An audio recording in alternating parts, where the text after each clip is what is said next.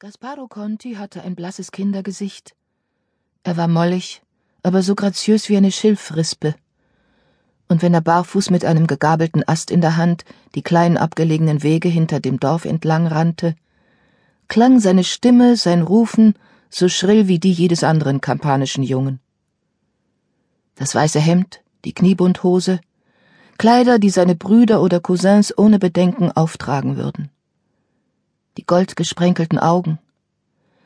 Er verschwand, elf Jahre alt, nachdem mein und sein Vater eine Nacht lang gespielt hatten.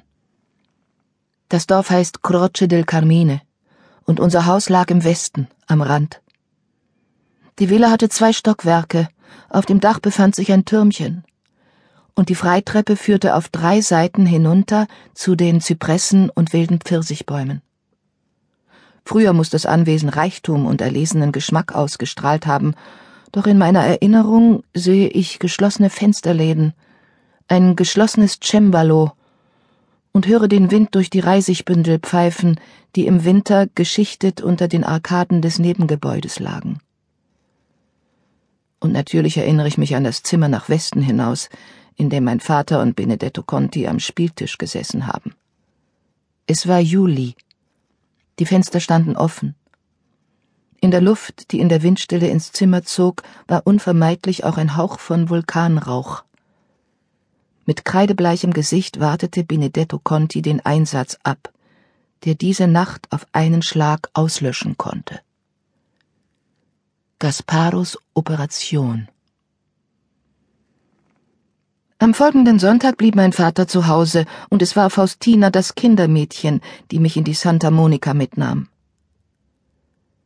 Als wir durch das Mittelschiff nach vorne gingen, war das Gloria bereits gesungen.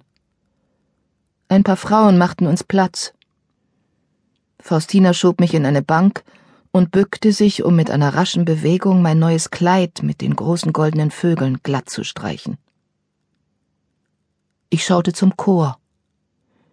Vier rot gekleidete Jungen schritten die Altarstufen hinunter, um rechts von der Orgel in einem Lichtfleck eine vierstimmige Motette zu singen. Ich kannte sie alle. Gasparo, der erste Sopran, war ausgetauscht worden. Zuerst empfand ich nichts. Obwohl ich mit dem ganzen Sachverstand meiner zehn Jahre lauschte, konnte ich die Komposition mit der sauberen Orgelbegleitung nicht sofort einordnen. Es fehlten gewisse Obertöne, die vier Stimmen sangen mit jugendlicher Inbrunst, und der Maestro ließ erkennen, dass er das Laudate notfalls mit den Händen nach oben tragen würde. Doch ich musste an einen trüben und bewölkten Herbsttag denken, an dem es weder Licht noch Schatten gibt. Da überkamen mich plötzlich eine unbekannte Trauer und ein Schrecken, als zersprenge etwas in meiner Brust. Während ich den Kopf sinken ließ, fing ich an zu begreifen, dass mein Vater gewusst hatte, die Messe würde an diesem Sonntag nicht hörenswert sein. Ich will, dass du mir erzählst, wo Gasparo geblieben ist, sagte ich, als wir uns durchs Portal hinausdrängten. Faustina berührte das Weihwasser und bekreuzigte sich. Dann sagte sie, er wird wohl krank sein aber ich sah sie an und blieb stehen, so dass sie schließlich sagen musste, ich habe gehört, dass er in Nordscha ist. Sie senkte die Stimme und begann mir zu erzählen, dass in Nordscha Benediktus geboren sei, ein Abt, der sei so über alle Maßen heilig gewesen, dass er nicht wie ein normaler Mensch im Bett liegend gestorben sei, sondern stehend, auf beiden Füßen, die Augen auf die Madonna gerichtet. Ich hörte zu und wusste genau, dass sie mich irreführen wollte. Doch ihre leise Stimme ließ meine Aufmerksamkeit abschweifen. Ich fasste nach ihrer Hand und ließ mich folgsam nach Hause führen. Nordschar, dachte ich ab und zu schläfrig. Und das war alles.